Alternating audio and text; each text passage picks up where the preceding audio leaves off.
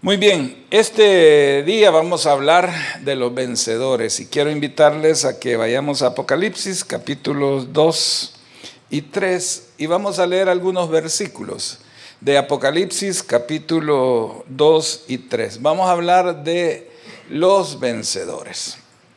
Así es que cuando lo encuentren en el capítulo 2, quiero que busquen el versículo 7, luego el versículo 11 luego el 17 y el 26 del capítulo 2. Voy a repetir versículos 7, 11, 17 y 26. Así que comenzamos con el versículo 7. El que tiene oído, oiga lo que el Espíritu dice a las iglesias. Al que venciere, le daré a comer del árbol de la vida, el cual está en medio del paraíso de Dios. ¿Cuántos dicen amén? Ahora el 11. El que tiene oído, oiga lo que el Espíritu dice a las iglesias. El que venciere no sufrirá daño de la segunda muerte. Muy bien, vamos al versículo 17. El que tiene oído, oiga lo que el Espíritu dice a las iglesias. Al que venciere, daré a comer del maná escondido y le daré una piedrecita blanca y en la piedrecita escrita, escrito un, un nombre nuevo, el cual ninguno conoce sino aquel que lo recibe. Y por último, el versículo 26.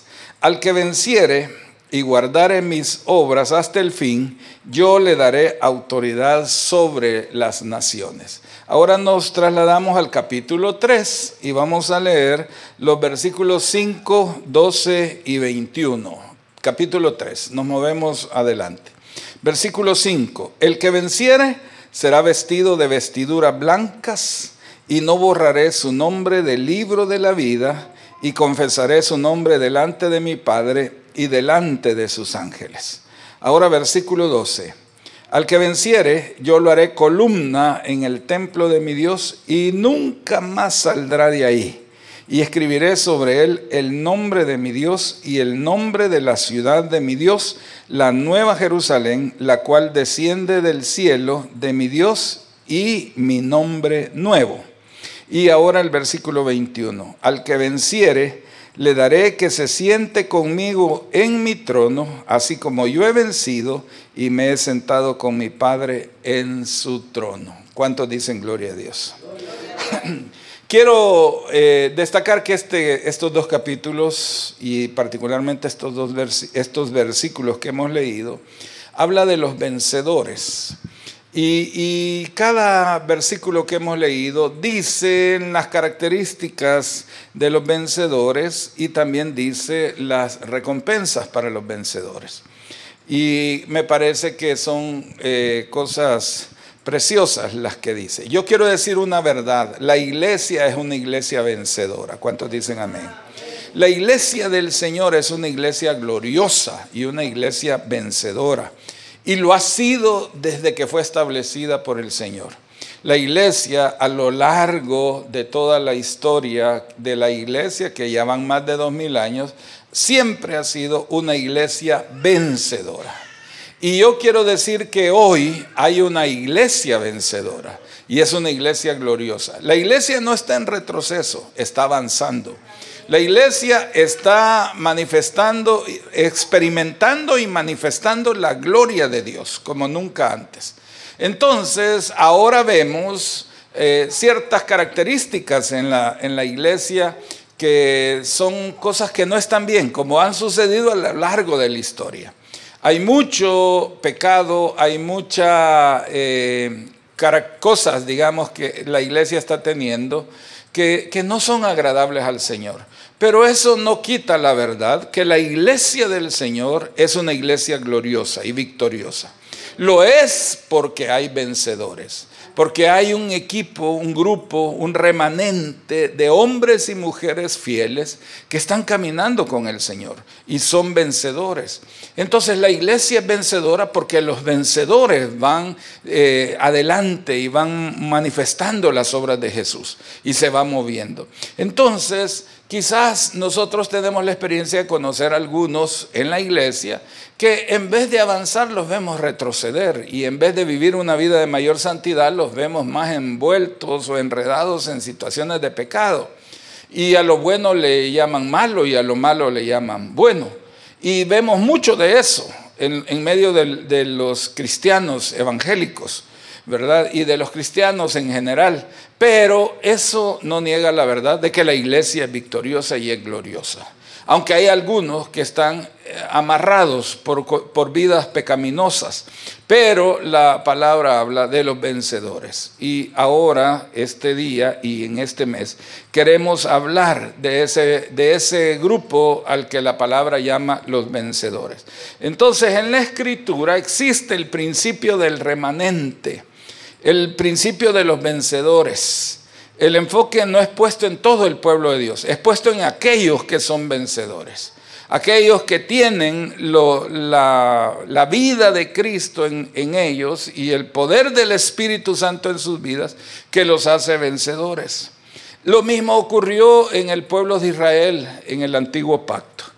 El pueblo, en el pueblo de Israel siempre había un remanente que caminaba en, dirección del Señor o caminaba bajo la dirección del Señor, aunque había un pueblo en general eh, que, estaba en pecado, siempre había un pequeño remanente que estaba caminando en santidad y que caminaba eh, bajo la dirección del Señor.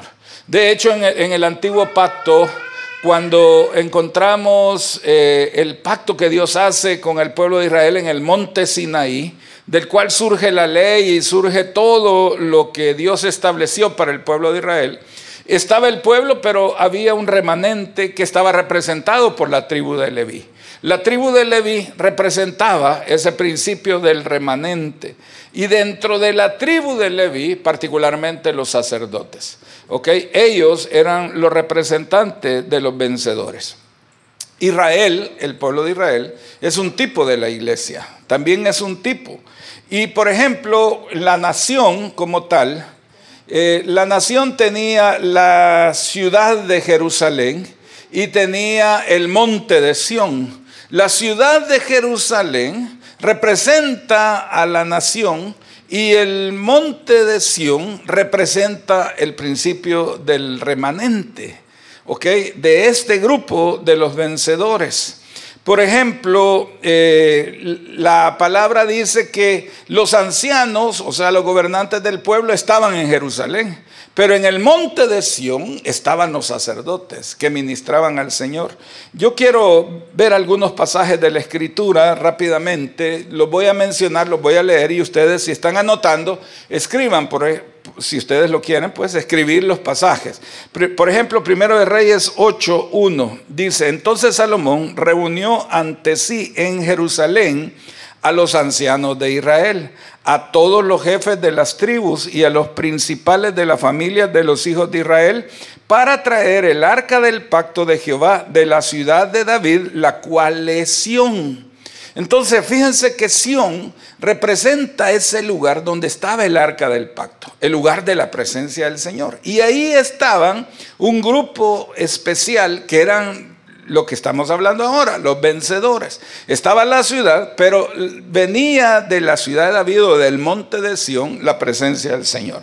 Salmo 102, 21. Dice, para que publique en Sión el nombre de Jehová y su alabanza en Jerusalén. Fíjense que la escritura hace constantemente en, este, en el Antiguo Testamento esa distinción entre Jerusalén y el monte de Sión. Dice que en el monte de Sión está, desde el monte de Sión viene la palabra del Señor y viene a Jerusalén. Salmo 128, 5. Bendígate Jehová desde Sión y veas el bien de Jerusalén todos los días de tu vida. Dice también el Salmo 135, 21. Desde Sión sea bendecido Jehová, quien mora en Jerusalén. Aleluya. Isaías 41, 27. Yo soy el primero que he enseñado estas cosas a Sión, y a Jerusalén daré un mensajero de alegres nuevas. Y Joel 3, 17. Y conoceréis que yo soy Jehová vuestro Dios, que habito en Sión, mi santo monte. Y Jerusalén será santa y extraños no pasarán más por ella. No tengo el tiempo, eh, necesitaríamos detenernos para ver con detalle todo esto, pero podemos decirlo así de manera resumida, que en, el, en la antigüedad, en el pueblo de Israel, Jerusalén representa el pueblo de Dios, pero Sión representa el lugar de la presencia, donde están los que ministran el corazón del Señor y ellos son los representantes de esto que estamos llamando el remanente, los vencedores. ¿Ok? Ahora Dios también está buscando a los vencedores. Y eso es, eso es eh, digamos, el principio que yo quiero destacar esta, esta mañana. Pero yo quiero usar un ejemplo de la escritura, un ejemplo histórico, para hablar un poco de los vencedores. Así que quiero que vayan conmigo a jueces capítulo 6 y vamos a leer los, algunos versículos. Realmente vamos a, a ir por jueces 6, 7 y 8, pero vamos a ir viendo algunos versículos, así es que quiero invitarles que vayan a jueces conmigo, capítulo 6, y a través de la historia de este hombre llamado Gedeón, vamos a hablar un poco de los vencedores, ¿ok? Entonces, por favor, busquen conmigo jueces capítulo 6 y vamos a leer de los versículos 1 al 6 para comenzar. Si lo tienen, me dicen amén, por favor. Muy bien. Dice, los hijos de Israel hicieron lo malo ante los ojos de Jehová. Y Jehová los entregó en mano de Madián por siete años. Y la mano de Madián prevaleció contra Israel. Y los hijos de Israel, por causa de los madianitas, se hicieron cuevas en los montes y cavernas y lugares fortificados, pues sucedía que cuando Israel había sembrado, subían los madianitas y amalecitas y los hijos del oriente contra ellos, subían y los atacaban y acampando contra ellos destruían los frutos de la tierra hasta llegar a Gaza. Y no dejaban que comer en Israel ni ovejas, ni bueyes, ni asnos, porque subían ellos y sus ganados y venían con sus tiendas en grande multitud como langostas. Ellos y sus camellos eran innumerables Así venían a la tierra para devastarla. De este modo, empobrecía Israel en gran manera por causa de Madián y los hijos de Israel clamaron a Jehová. Bueno, aparte de que el libro de los jueces es, una, es un libro que constantemente, que narra la constante eh, experiencia del pueblo de Israel de dejar a Dios, enviar él un ejército enemigo, volverse ellos a Dios, levantar el Señor un hombre o una mujer que los defendiera y entonces tenían un tiempo de paz, otra vez volvían a dejar al Señor, otra vez enviaba él un ejército enemigo, otra vez buscaban al Señor, otra vez se levantaba un juez, tenían un tiempo de paz, volvían a dejar al Señor. Enviaba él un enemigo, un ejército enemigo, buscaban al Señor, levantaba él un juez, liberaba a la nación, tenían tiempo de paz, volvían a dejar el Señor, etc. Esa es la historia del libro de los jueces. La frase que resume el libro de los jueces es que ellos hacían cada uno lo que bien les parecía. Como diríamos en lenguaje de mi abuela, eran absolutos, ¿verdad? O sea, ella me decía que sos absoluto, pues que vos solo te mandás. Era una expresión que significaba que ellos querían vivir a su manera. Y Dios enviaba jueces. Y esta es la experiencia en este capítulo que estamos leyendo. El pueblo de Israel se ha apartado del Señor. Dios levanta un juez porque ellos están clamando. Es un gran ejército que ha venido en contra de ellos. En Madián, los amalecitas y los hijos del oriente, que son los eternos enemigos del pueblo de Israel. ¿Cuántos son los que han venido en contra de la nación? Fíjense que en el capítulo 8 del libro de los jueces, si quieren lo buscamos, capítulo 8 del libro de los jueces, eh, menciona cuántos eran, lo, déjenme buscarlo aquí en la, en, en la misma iPad, que es donde lo tengo registrado.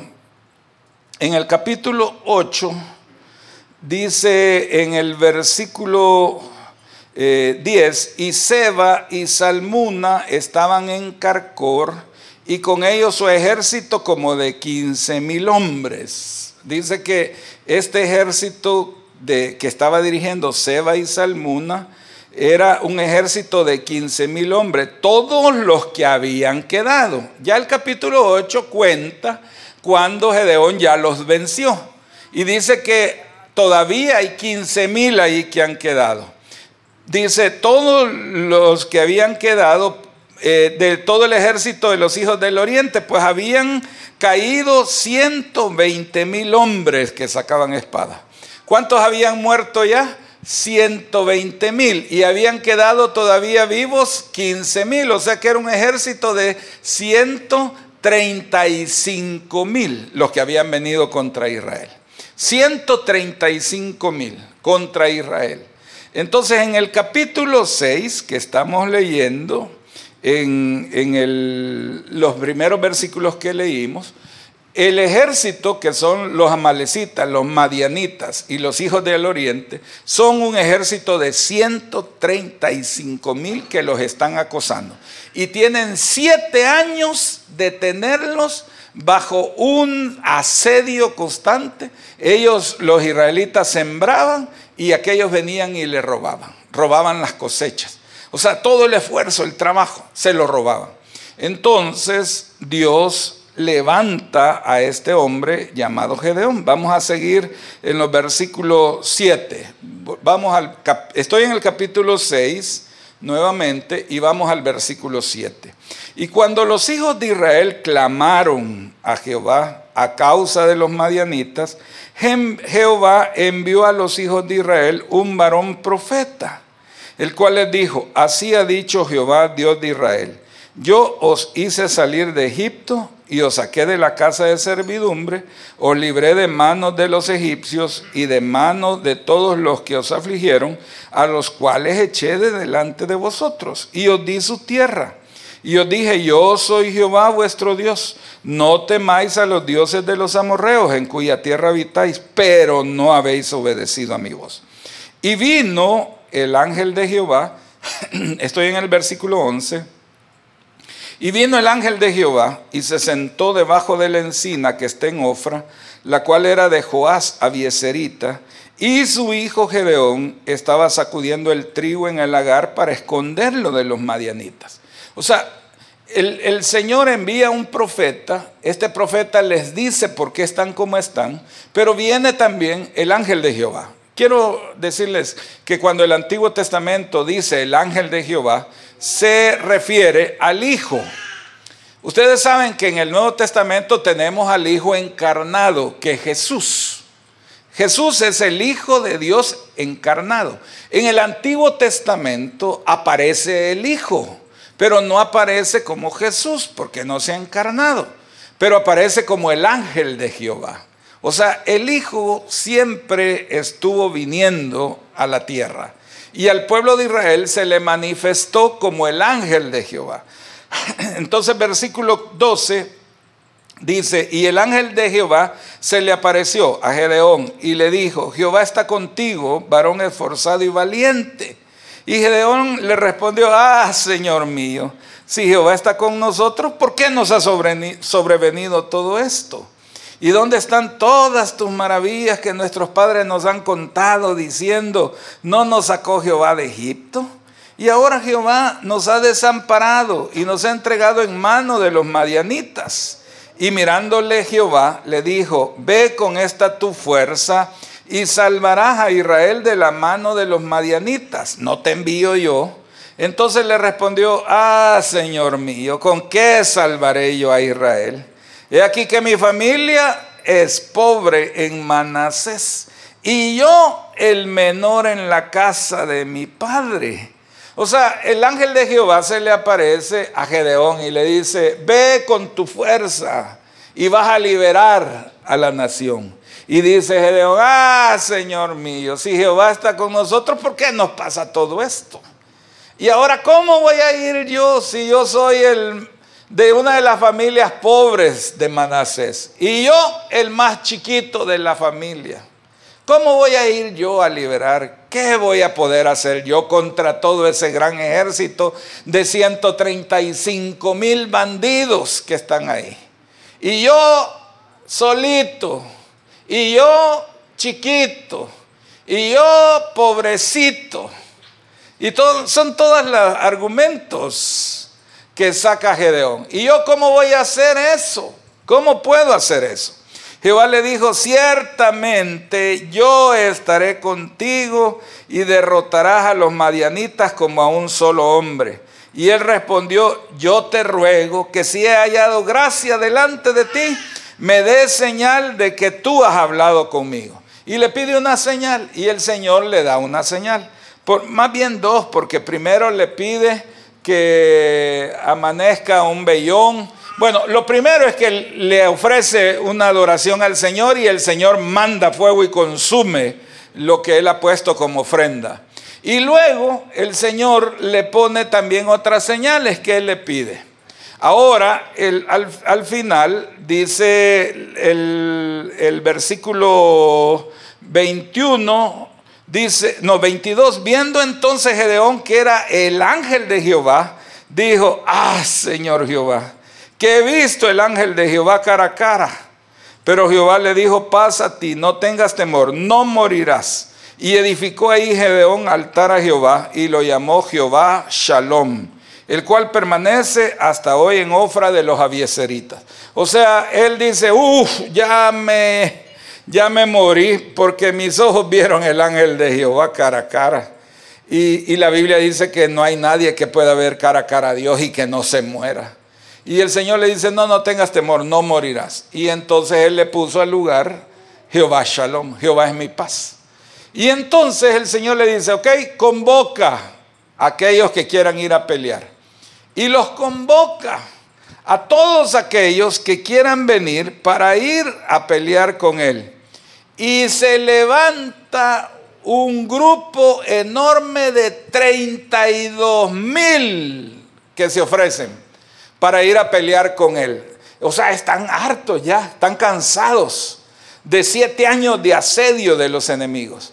Y entonces dice Gedeón, todos aquellos valientes que quieran ir a pelear contra los madianitas, amalecitas y los hijos del oriente, vengan conmigo y vamos a pelear. Y se vienen 32 mil con él para ir a pelear. 32 mil para ir a pelear contra 135 mil. La relación es de 4 a 1.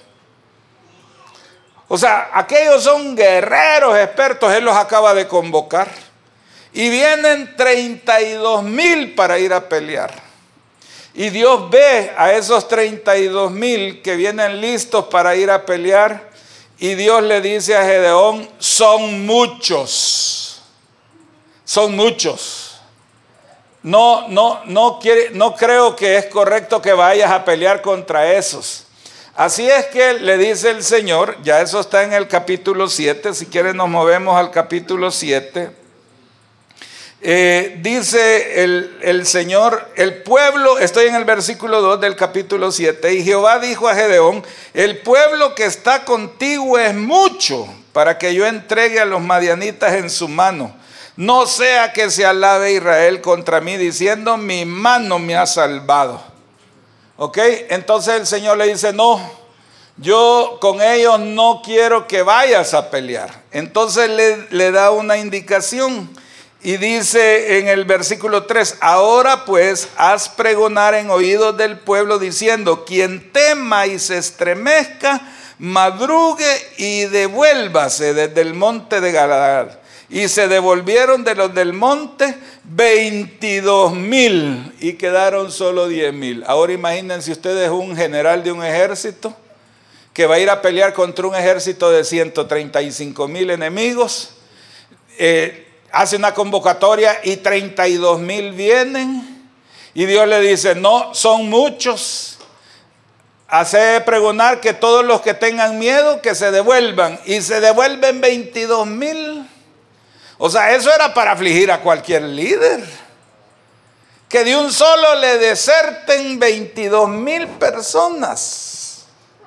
Y se ve y vuelve a ver su ejército disminuido. Solo le han quedado 10. Si antes la relación era de 4 a 1, ahora la relación es de 13 a 1. Por cada soldado Israelita, 13 soldados enemigos. O sea, la cosa se puso más fuerte. Ahora Jehová dijo, versículo 4, eh, a Gedeón, aún es mucho el pueblo, todavía son muchos llévalo a las aguas y ahí te los probaré. Y del que yo te diga, vaya este contigo, irá contigo. Mas de cualquiera que yo te diga, este no vaya contigo, el tal no irá. Todavía Dios le dice cuando son diez mil, son muchos todavía. Así es que te los voy a probar a ver quiénes son los que vas a llevar. Llévalos a las aguas y ahí vamos a probar a ver quiénes son los que van a ir contigo. Yo te voy a decir, va, ese sí y aquellos no. Y lo lleva a las aguas. Versículo 5, entonces llevó el pueblo a las aguas y Jehová dijo a Gedeón, cualquiera que lamiere las aguas con su lengua como lame al per, el perro, aquel pondrás aparte. Asimismo, a cualquiera que se doblare sobre sus rodillas para beber, y fue el número de los que lamieron llevando el agua con la mano a su boca, 300 hombres, y todo el resto del pueblo se dobló sobre sus rodillas para beber las aguas. Entonces Jehová dijo a Gedeón, con estos 300 hombres que lamieron el agua, os salvaré. Y os entregaré a los madianitas en tus manos, y váyase toda la demás gente, cada uno a su lugar. Entonces el Señor le dice, bueno, solo 300. Ahora imagínense ustedes un general que tiene un ejército enemigo de 135 mil guerreros que están por siete años acosándolo y ahora él tiene un ejército de 300 nada más contra 135 mil. Yo quisiera que nos pongamos un momento en el lugar, en los zapatos de Gedeón. O sea, qué cosa más terrible, uno puede decir, sí, se le acabó el ejército, se le acabó el, grupo, ¿qué va a hacer? Yo me imagino a la gente hablando, ¿qué va a hacer ese pobrecito con 300? Un grupo tan chiquito. ¿Cómo, ¿Cómo es que va a funcionar? Y recuerden que estamos hablando de los vencedores.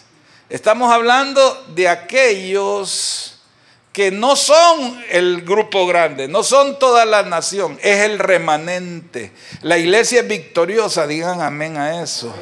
La iglesia es gloriosa, pero no son las multitudes. Nunca han sido las multitudes las que llevan la iglesia adelante. Nunca, nunca en la historia de la iglesia. Absolutamente nunca. Los que hacen la iglesia victoriosa son los que menciona el libro de Apocalipsis. Los que hacen a la iglesia gloriosa son los que mencionan los capítulos 2 y 3 de Apocalipsis. Los vencedores. Y eso no es un grupo grande, es un grupo pequeño. Pero son gente con características especiales. ¿Cuáles son las características de los vencedores? Y yo quiero que veamos el versículo 15 del capítulo 6 otra vez. Vamos a, repasar algunos versículos. Capítulo 6, versículo 15. Vamos, dice, entonces le respondió Gedeón al Señor, ah, Señor mío, ¿con qué salvaré yo a Israel? He aquí que mi familia es pobre en Manasés y yo el menor en la casa de mi padre. ¿Quiénes son los vencedores? los que reconocen su pequeñez, los que reconocen que no son los más capaces, los que no son orgullosos, los que reconocen que solo el Dios Todopoderoso puede hacer la obra en su vida, que solo Dios es capaz de hacerlo, que no depende de ellos. Los vencedores son esa gente que dice, si Dios es por nosotros, ¿quién contra nosotros? Aunque yo sea pequeño, el más pequeño en la casa de mi padre. Y mi familia, una de las más pequeñas en la tribu de Manasés. Y la tribu de Manasés es una de las tribus más pequeñas en Israel. No soy grande. Es que cuando ya nosotros nos sentimos que nosotros podemos, que somos capaces, que somos buenos, Hermanos, yo creo que Dios nos ha preparado, que Dios ha hecho cosas grandes con nuestra vida. Estoy absolutamente convencido de eso. Pero el apóstol Pablo, cuando comienza a hablar, dice, bueno, todas las cosas que para mí eran importantes antes. Por ejemplo, hebreo de hebreos, de la tribu de Benjamín, en cuanto a la ley fariseo, un doctor en la ley preparado a los pies de Gamaliel, uno de los hombres más importantes de este tiempo en la ley, un gran rabino, y yo un discípulo de él. Yo he sido un hombre de mucho, de mundo, de conocimiento, celoso de Dios. Pero todas las cosas que para mí eran ganancia, hoy las estimo como pérdida, como basura. Y en la versión original quiere decir estiércol. Esa es la, traducción de esa palabra. ¿Quiénes son los vencedores? Los que reconocen su pequeñez. Hermanos, por muy bien pintados que estemos nosotros, debemos recordar nuestra pequeñez. De dónde es que Dios nos ha traído. Que no se nos olvide, hermanos. Si es que la mayoría de nosotros estamos aquí parados por la pura gracia de Dios, si no, estuviéramos, si no, no estuviéramos aquí parados. Los vencedores son gente que reconocen que ellos son pequeñitos y que Dios es grande. ¿Cuántos dicen amén a eso? Reconocer entonces la propia pequeñez. Reconocer nuestras propias incapacidades. Hermanos, los, los hombres que han sido usados poderosamente por Dios, muchos de ellos fueron gente que cualquiera pudo haber dicho, no, ese no lo va a lograr. Por ejemplo, uno de los más grandes predicadores de todos los tiempos, de los últimos años, pero de todos los tiempos también, fue Carlos Spurgeon en Inglaterra. El apodo que le pusieron fue Pico de Oro, porque era un hombre que hablaba y hablaba bonito. Y cuando él predicaba, hasta, la, hasta los reyes de Inglaterra se quedaban callados para escucharlo porque era un hombre que predicaba la palabra con unción y con autoridad. Pero usted sabe que cuando él era joven era tartamudo. Carlos Spurgeon era tartamudo. No podía ni hablar, se tenía que meter piedras en la boca para ensayar, para aprender a hablar. Era un hombre tartamudo y llegó a ser uno de los más grandes predicadores de Inglaterra y de la iglesia en general. Tenemos que reconocer que no somos nada si no fuera por la gracia de Dios. ¿Ok? ¿Quiénes son los vencedores? Los que reconocen su pequeñez. Estamos aquí por la gracia de Dios. ¿Cuántos dicen amén a eso? Versículos 22 y 23 de ese capítulo 6 siempre, porque quiero ver otra característica. Versículos 22 y 23. Viendo entonces Gedeón, que era el ángel de Jehová, dijo, ah Señor Jehová, que he visto al ángel de Jehová cara a cara. Pero Jehová le dijo, pasa a ti, no tengas temor, no morirás. ¿Qué dice ese versículo 22? Viendo, así comienza el versículo 22, viendo entonces Gedeón, que era el ángel de Jehová. ¿A quién vio Gedeón? Al ángel de Jehová. ¿Quién es el ángel de Jehová? Dios mismo. Es una manifestación visible de Dios. Es el Hijo preencarnado que se le manifestó y él lo vio. ¿Cuál es otra característica de los vencedores? Tienen una visión de Dios. Dios se les manifiesta y pueden ver la visión de Dios. Hermanos, los vencedores tienen que haber visto una visión de Dios. Y no me refiero necesariamente a una manifestación así como esta pero tienen una visión. No se mueven si no fuera porque Dios se les manifestó. Es que hay muchos impulsados, pero la Biblia dice que muchos son los llamados y pocos los escogidos. Hay algunos que van y se meten a sí mismos y no tienen una visión de Dios. Los vencedores han visto a Dios, tienen una visión de Dios, han oído a Dios lo han percibido, han entendido que Dios les ha llamado. Si Dios no te ha llamado, ¿cómo vas a caminar, hermano? Si no has tenido una manifestación de la presencia de Dios, ¿cómo vas a caminar? Dios te ha llamado a hacer cosas. Eso es lo que va a sostener tu vida en medio de las situaciones. Si no hay una manifestación de Dios en tu vida, Luis Gerardo estaba mencionando julio del 2008, junio del 2008. Y mientras cantaba decía, recuerdo junio del 2008 y la manifestación de Dios en mi vida. Y, nos invitó a que pensáramos y yo me puse a pensar cuáles son las veces que Dios se me ha manifestado a mí. Porque ha habido veces en que Dios se me ha manifestado. Yo no pudiera sostenerme si no fuera sobre la base de la manifestación de la presencia de Dios en mi vida. Los vencedores tienen una manifestación de Dios. Cuando Dios se te apareció, ¿qué fue lo que Dios te dijo? ¿A qué Dios te llamó? Si Dios te llamó, te va a levantar y te tienes que levantar fundamentado en la visión de Dios. ¿Qué Dios te dijo? ¿Cuándo te lo dijo? A lo mejor estabas muy jovencito, pero Dios se te apareció. Quizás no lo viste así visiblemente, pero sabías que era Dios. Estuviste con Dios y Dios te habló. Los vencedores tienen una manifestación de Dios, una visión de Dios. Tercera característica, versículos 19 al 21 vamos a los versículos 19 al 21. Dice, y entrando Gedeón, preparó un cabrito y panes sin levadura de un efa de harina, y puso la carne en un canastillo y el caldo en una olla, y sacándolo se lo presentó debajo de aquella encina. Entonces el ángel de Dios le dijo, toma la carne y los panes sin levadura y ponlo sobre esta peña y vierte el caldo. Y él lo hizo así. Y extendiendo el ángel de Jehová el báculo que tenía en su mano, tocó, con la punta la carne y los panes sin levadura, y subió fuego de la peña, el cual consumió la carne y los panes sin levadura, y el ángel de Jehová desapareció de su vista. ¿Cuál es otra característica de los eh, vencedores?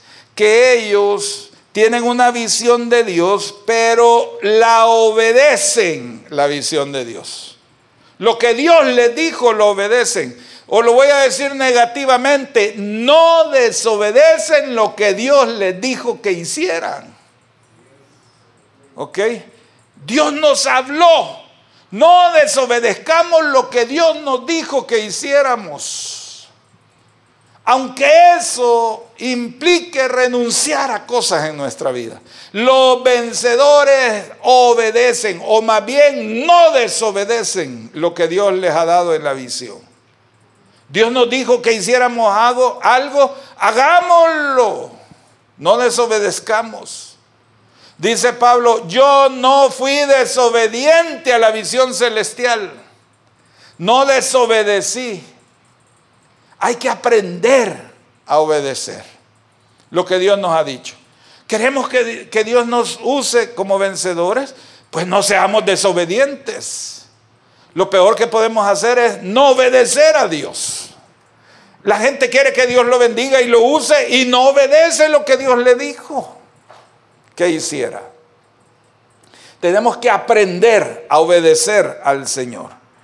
Veamos una característica más, versículo 25, siempre el capítulo 6 y versículo 27. Aconteció que la misma noche le dijo Jehová, toma un toro del hato de tu padre, el segundo toro de siete años, y derriba el altar de Baal que tu padre tiene y corta también la imagen de acera que está junto a él Versículo 26, y edifica altar a Jehová tu Dios en la cumbre de este peñasco en lugar conveniente, y tomando el segundo toro, sacrifícalo en holocausto con la madera de la imagen de acera que habrás cortado. Versículo 27, entonces Gedeón tomó diez hombres de sus siervos e hizo como Jehová le dijo, mas temiendo hacerlo de día por la familia de su padre y por los hombres de la ciudad, lo hizo de noche. Fíjense que el gran problema que tenía Israel y por cual los madianitas, amalecitas y los hijos del oriente los tenían como estaban, era porque ellos se habían vuelto idólatras. Habían dejado a Dios y habían servido a ídolos. ¿Cuál es otra característica de los vencedores? Son gente que derrumba los ídolos en su vida. Ídolos. Ahora quizás usted no adore a algún ídolo. Quizás usted no tiene a San Simón en la casa para prenderle candelitas, ¿verdad? O al santo niño de Atocha, o cualquier otro demonio. Quizás usted no tiene ídolos a los que adora, ¿ok?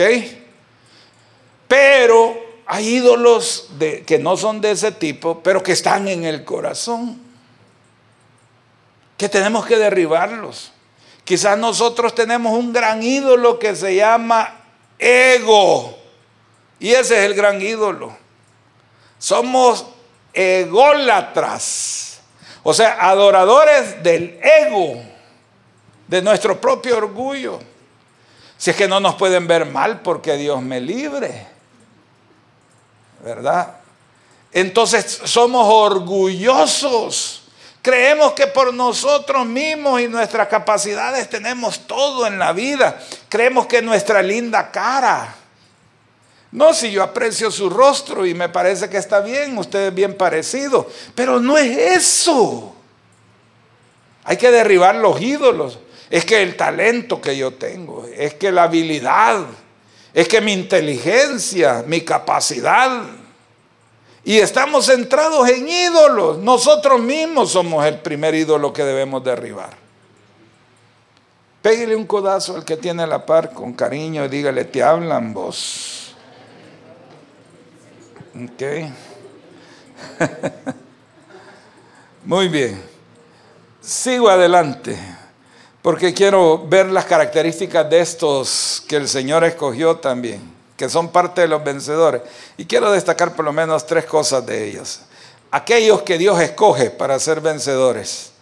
Fíjense que en el capítulo 7, vámonos al capítulo 7, versículo 2, dice, y Jehová dijo a Gedeón, el pueblo que está contigo es mucho para que yo entregue los madianitas en su mano. No sea que se alabe Israel contra mí diciendo, mi mano me ha salvado. ¿Ok? ¿Cuál es la característica que Dios andaba buscando? Que no fuera gente que se diera la gloria a sí mismo y que estaban en la condición de quererse dar la gloria a ellos mismos. Le dijo, no, son muchos. Si no, se van a dar la gloria a sí mismos. Y van a decir, es nuestra capacidad. Es que nosotros lo hicimos, nosotros lo logramos. Miren, una de las cosas contra las que hay que batallar en la vida es lo que mi abuela decía, es que mira hijo, hay algunos que primero sus dientes y después sus parientes, ¿verdad? Y cuando hablan se ponen adelante y mi abuela me decía, hijo, no debe de ir el burro adelante, hijo. Y así me hablaba mi abuela, era bien de dicho ella y así es como me enseñaba, el burro no va adelante, hijo, el burro debe ir atrás me quería decir no te pongas adelante. Cariñosamente me estaba diciendo burro, ¿verdad? Pero es que a veces nosotros, hasta cuando hablamos, decimos, es que yo y, mi esposa, o es que yo y mis amigos, y primero vamos nosotros dándonos la gloria. Qué cosa más terrible esa, qué batalla más grande en contra de ese deseo de buscar la gloria. La gente comienza a contar alguna cosa buena de ellos y, estamos, pero así desesperados. Porque nosotros que, ah, yo también quiero contarles, porque fíjense que yo aquí, yo allá, y empezamos a meter nuestras propias glorias, y empezamos a traer el, el ridículo nuestro, ¿verdad?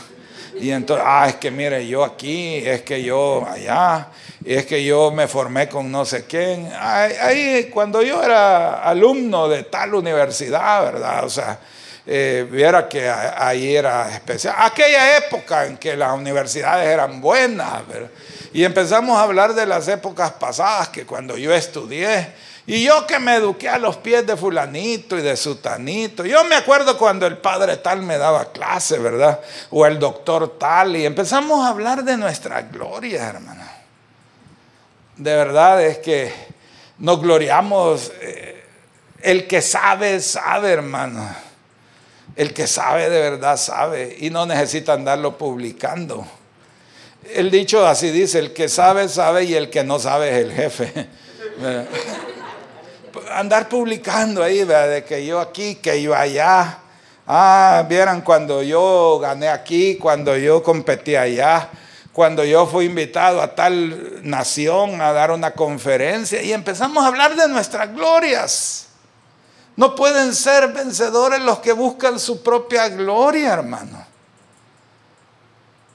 Los que buscan su propia gloria no pueden ser de los vencedores. Porque los vencedores saben que toda la gloria es para Dios. Mire, Martín Lutero entendió eso y dijo, solo a Dios la gloria. Solo a Dios la gloria. Hermano, solo a Dios la gloria. Digan conmigo, solo a Dios la gloria. Solo a Dios, hermano. Sí, díganme qué tenemos que no hayamos recibido. A ver, ¿qué tenemos que no hayamos recibido? ¿Qué es el resultado de nuestra propia capacidad? Hermanos, todo lo que tenemos lo hemos recibido. Y si lo hemos recibido, ¿por qué no gloriamos como que si no lo hubiéramos recibido? ¿Mm? Todo, todo lo que tenemos ha venido de Dios. Y todo debe ir a Dios. Por eso es que usted encuentra en el capítulo 4 del, del libro de Apocalipsis, encuentra que todos los que están delante del trono de Dios se quitan sus coronas y las ponen a los pies del Cordero. Porque para Él es la gloria. Hay que quitarse esa corona que tenemos y ponerla a los pies del Señor. Entonces, primera característica, ah, que no sea que se alabe contra mí diciendo mi mano me ha salvado. Segunda, versículo 3 del capítulo 7 siempre. Ahora pues, haz pregonar en oídos del pueblo diciendo, quien tema y se estremezca, madrugue y devuélvase desde el monte de Galaad. Y se devolvieron de los del pueblo 22 mil y quedaron 10 mil. ¿Cuál es la otra característica de los vencedores? Los que tienen la capacidad de vencer el temor en sus vidas. Hermanos, uno de los más grandes enemigos nuestros es el temor. Le quiero advertir una cosa.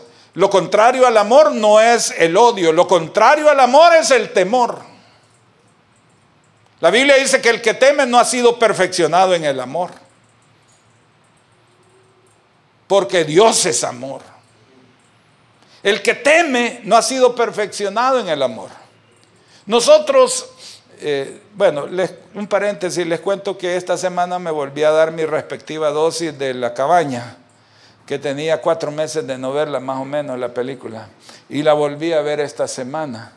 Y otra vez terminé llorando. Siempre termino llorando con esa película. Ya la vi no sé cuántas veces, hermano. Pero la sigo viendo porque Dios sigue ministrando a mi corazón a través de esa película.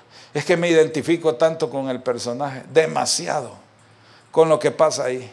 Y entonces le dice, el Señor le dice al personaje principal que se llama Mackenzie en la película, es que el problema contigo y con la gente es que se imaginan un futuro sin mí y eso no es cierto. No existe un futuro sin Dios a nuestro lado. Ni un día del futuro, ni una hora del futuro ni un minuto del futuro, ni un segundo del futuro, Dios no estará a nuestro lado.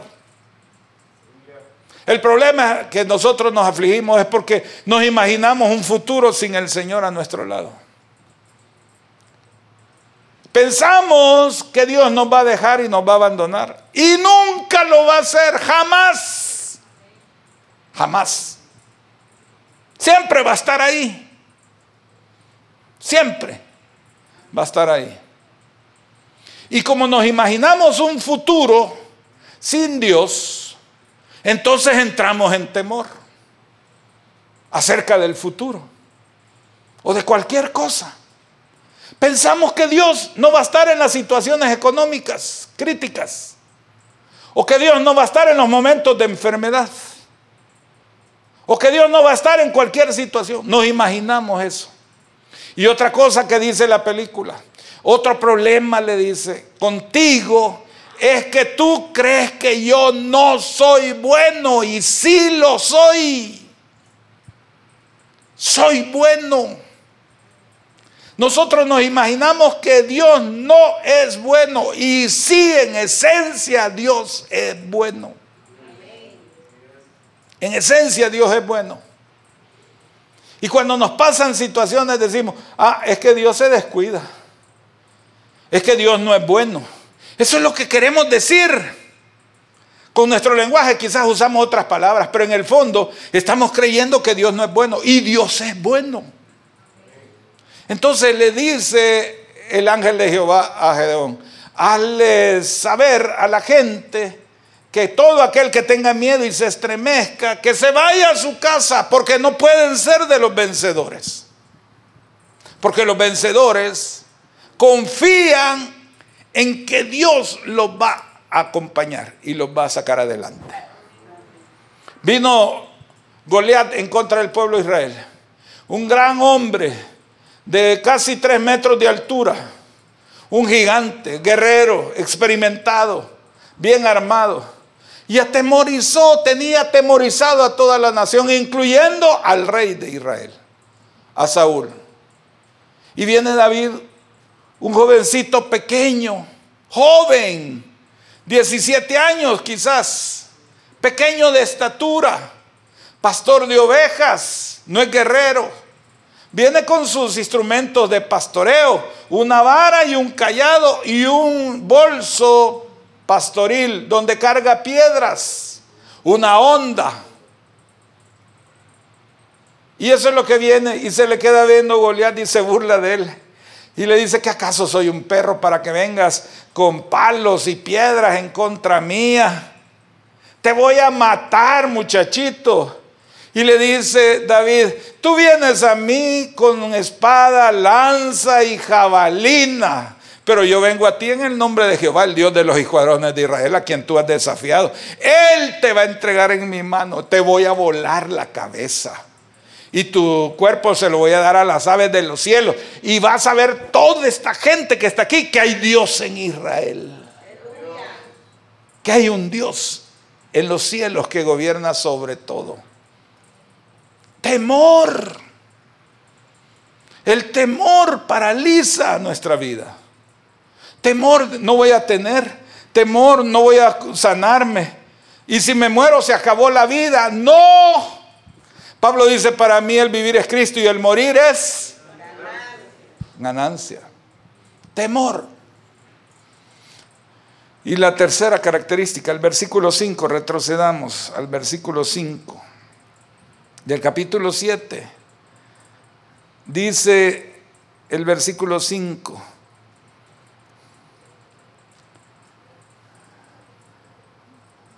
Entonces llevó el pueblo a las aguas. Y Jehová dijo a Gedeón, cualquiera que lamiere las aguas con su lengua como lame el perro, aquel pondrás aparte. Asimismo a cualquiera que doblare sus rodillas para beber. Aquí han dado muchas explicaciones, muchos que han predicado este pasaje, yo mismo también, acerca de, qué es lo que significa que este, lamer como perro es estar preparado y toda esa cosa.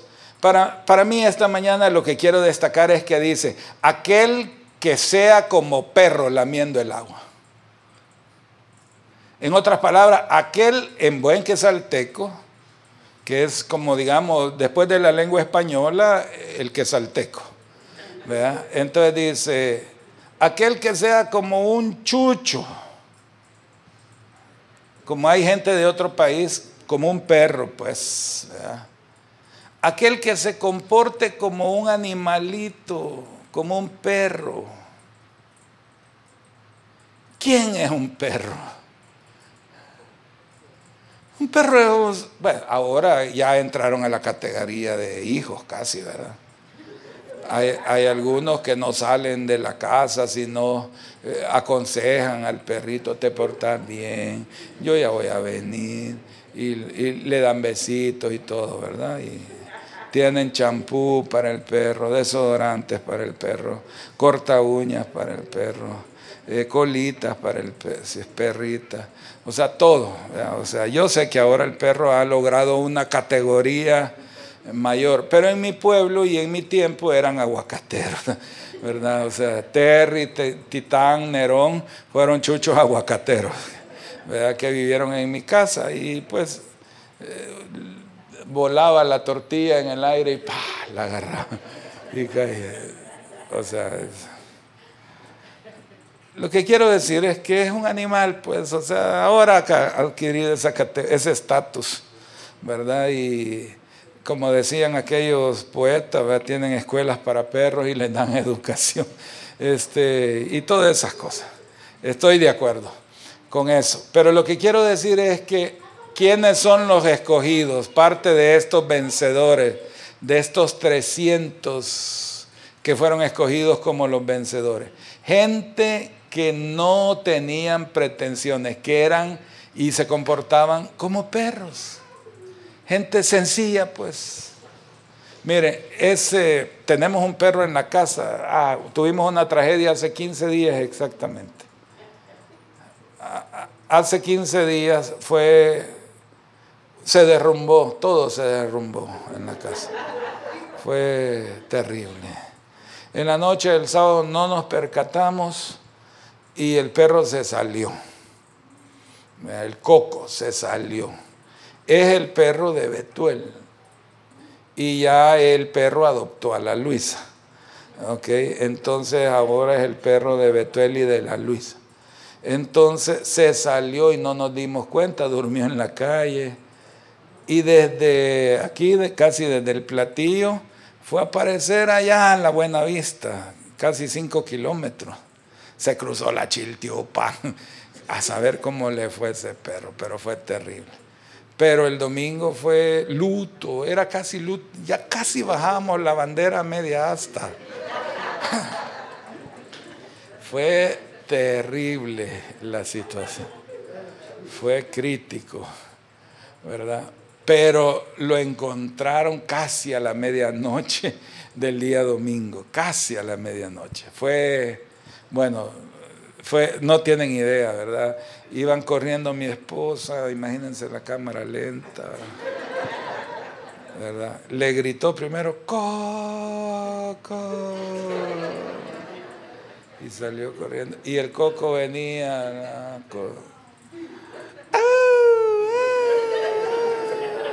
Pasó como dos horas reclamándole. ¿no? Ahora ve la calle, el portón y sale corriendo para adentro. Tiene miedo a eso. Ok. Este. No saben cuántas lecciones he aprendido yo con ese perro. Eh, lo voy a decir fuera de cámaras. Ya le he dado. lo digo fuera de cámaras para que no lo vaya a ver Betuel.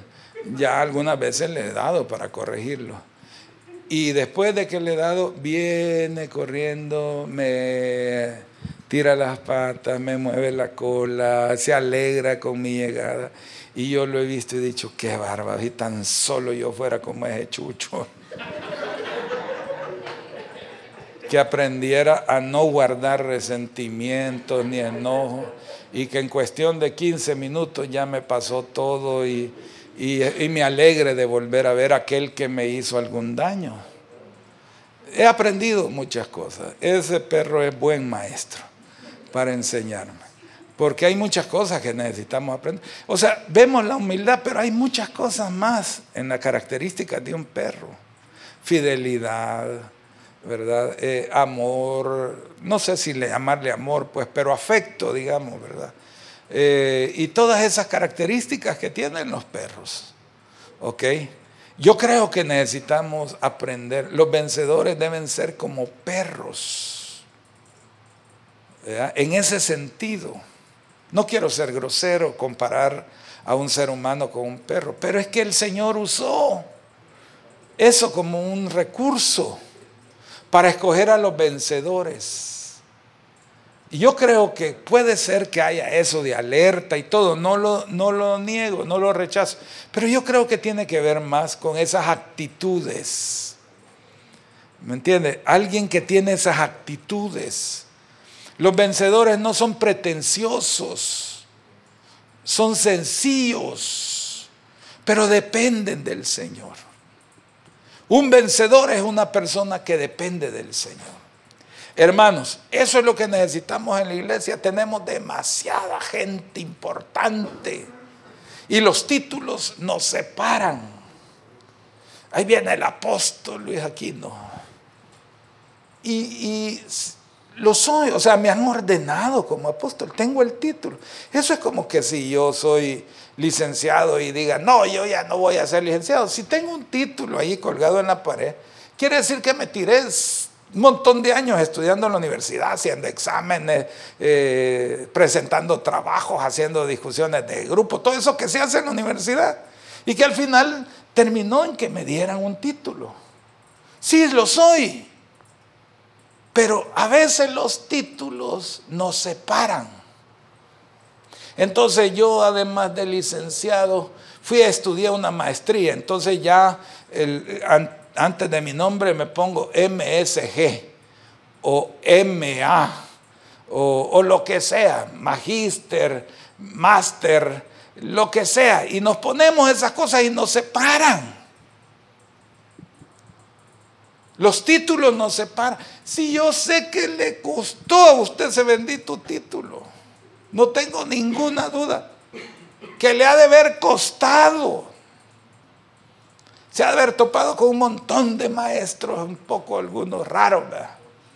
Yo me acuerdo que ahí en la UCA había uno que decía, en esta materia 10 solo Dios, 9 su profesor, 8 el mejor de mis alumnos, de ahí todos para abajo. Esa era la entrada que daba. Era un jesuita. Daba una de las materias más difíciles en la carrera de ingeniería. Y luego también decía, en este curso solo va a pasar el 40%. No, si yo me imagino que usted se topó con algunos de esos que tenían, creían que su asignación era hacerle a usted la vida de cuadritos. Y no tengo ninguna duda que que, le ha de haber costado. Los médicos que están aquí, sí, sí conozco la historia para graduarse de médico, ¿verdad? Todo lo que había que pasar, las visitas con el maestro, con el, no el maestro, el maestro, que eso es otra cosa, el maestro. Entonces, pasar la visita con él. O estaba leyendo algo en esta semana que dice, yo no puedo ir a pasar consultas y me pregunta el doctor, ¿y qué estudias? Medicina. Ajá. Y les empiezan a hacer preguntas de anatomía o de fisiología. Si van a consulta, no a, examen de anatomía o fisiología. ¿verdad? Entonces, parece ser que nunca se libran de eso. No, si no tengo ninguna duda de que el título le costó. Si el problema es cuando el título nos separa y nos pone en una posición allá arriba el apóstol, el profeta. Sí, sí, usted es médico, es ingeniero, es licenciado. Yo soy apóstol por ordenación, tal como la Biblia lo establece y la iglesia. Pero eso no debe ser lo que me separa. Debo ser como perro, en el sentido que estamos hablando aquí. O como Caleb dijo, ¿qué? Va a ser un perro muerto como yo. Mefiboset, perdón, un, perro muerto como yo. O sea, se considera como un perro muerto. Caleb es que se llamaba perro, el nombre significa perro. ¿Ok? ¿Qué, ¿Qué es eso? Es la actitud de humildad, de sencillez. Los vencedores son gente sencilla, que apoyan a los otros, que sirven a los demás. Esa es la característica de los vencedores. Anulan su ego lo anulan para poder servir al Señor. Dios tiene una iglesia gloriosa, digan amén a eso. Pero esa iglesia gloriosa es llevada adelante por los vencedores. Y yo le pido al Señor que todos los que estamos aquí seamos vencedores. Seamos de los vencedores. Seamos de los que van adelante. De los que Dios levanta para llevar a la iglesia adelante. Yo oro que el Señor rompa con todo aquello que nos impida ser de los vencedores. Porque la Biblia dice que al que venciere el Señor lo va a sentar en su trono. Así como Él se sentó en el trono del Padre. La Biblia dice en todo lo que leímos al principio que el que venciere le va a dar de comer del árbol de la vida. Que el que venciere no sufrirá daño de la segunda muerte. Que el que venciere va a comer del maná escondido. Que el que venciere va a recibir una piedrecita blanca y con ella su nombre. Que los vencedores van adelante. La iglesia está establecida sobre la victoria de los vencedores. Y Dios te ha llamado a ti a ser más que vencedor. ¿Cuántos dicen amén a eso? Que esta semana sea una semana de vencedores en nuestra vida. Que venzamos el temor, que venzamos el orgullo, que venzamos el ego, que venzamos aquellas cosas que nos impiden caminar con el Señor. ¿Cuántos dicen amén a eso? ¿Cuántos quieren eso para esta semana? Ser más que vencedores. Pónganse de pie, por favor, hermanos.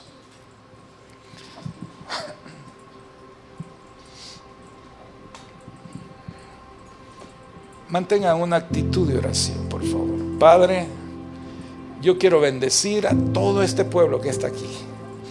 Señor, yo quiero pedirte que ITC sea una iglesia de vencedores.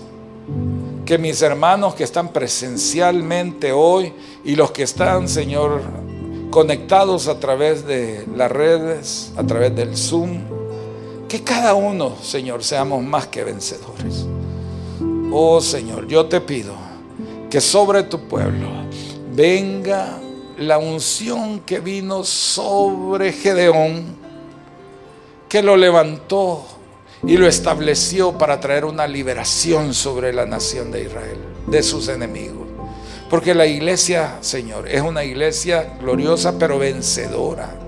Es una iglesia que va adelante. Yo te pido que todos nosotros que estamos aquí, realmente, Señor, seamos parte de los vencedores de la iglesia que es gloriosa. Señor, que no se reduce a nosotros, que está distribuida a lo largo de todo el mundo, de toda la tierra. Y Señor, muchos vencedores has levantado alrededor de toda la tierra. Que nosotros seamos de ellos, Señor. Seamos parte de los vencedores. Danos el espíritu correcto. Danos la visión, la revelación. Danos la manifestación de tu poder. Señor, danos la unción tuya. Yo te lo pido, Señor. Esta mañana yo pido una bendición para tu pueblo. Yo declaro, Señor, que todos mis hermanos que están aquí reciben esa unción tuya en el nombre de Jesús y que caminan como vencedores. Que el Señor te bendiga y te guarde. Que el Señor haga resplandecer su rostro sobre ti y tenga de ti misericordia. Que el Señor alce sobre ti su rostro y ponga en ti paz. Que el Señor te haga abundar en todas las cosas, que te haga sobreabundar en todas las cosas, que el Señor se encargue de promoverte a nivel de los vencedores. Señor, tú usaste a Gedeón con aquel ejército de 300 que con teas y trompetas vieron la destrucción de un ejército poderoso. De igual manera, yo te pido, Señor, que tú hagas que este pueblo, Señor, que son pocos quizás, somos pocos, pero que este pueblo, Señor, con la unción tuya pueda hacer huir a un ejército poderoso y veamos el favor tuyo. Que esta semana sea llena de tu favor. Yo declaro que el Señor esta semana te va a llenar de su favor y te va a bendecir te va a dar la gracia de Él, te va a dar la manifestación de su presencia y de su poder. Así es que yo te bendigo en el nombre del Padre, del Hijo y del Espíritu Santo. Amén y amén. Que Dios les bendiga, hermanos. Gloria a Dios.